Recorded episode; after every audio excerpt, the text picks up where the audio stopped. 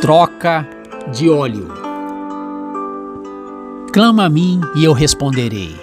Eu lhe anunciarei coisas grandes e firmes que não sabes. Bíblia Sagrada, Profeta Jeremias, capítulo 33, verso 3. O escritor Max Lucado conta que, quando tinha 15 anos, ganhou um carro usado de seu irmão mais velho.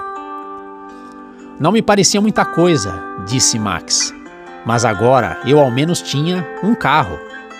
Meu pai logo foi me enchendo de recomendações. Você tem que manter gasolina no tanque. Você consegue lavar o carro toda semana e trocar o óleo sempre que necessário? Claro, respondi eu. Isso é a coisa mais fácil e prazerosa do mundo. Eu estava animado com o presente. Mas minha falta de capacidade apareceu no sábado seguinte. Meu pai ofereceu para me ajudar quando percebeu que eu estava mexendo no carro. Mas eu fui logo respondendo: Não, pai, não precisa se preocupar.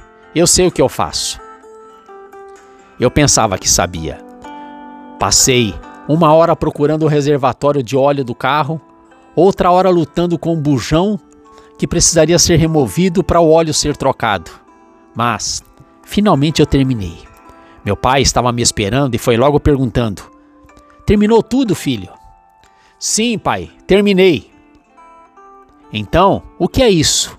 Ele me perguntou, apontando para uma corrente de óleo descendo na entrada da garagem.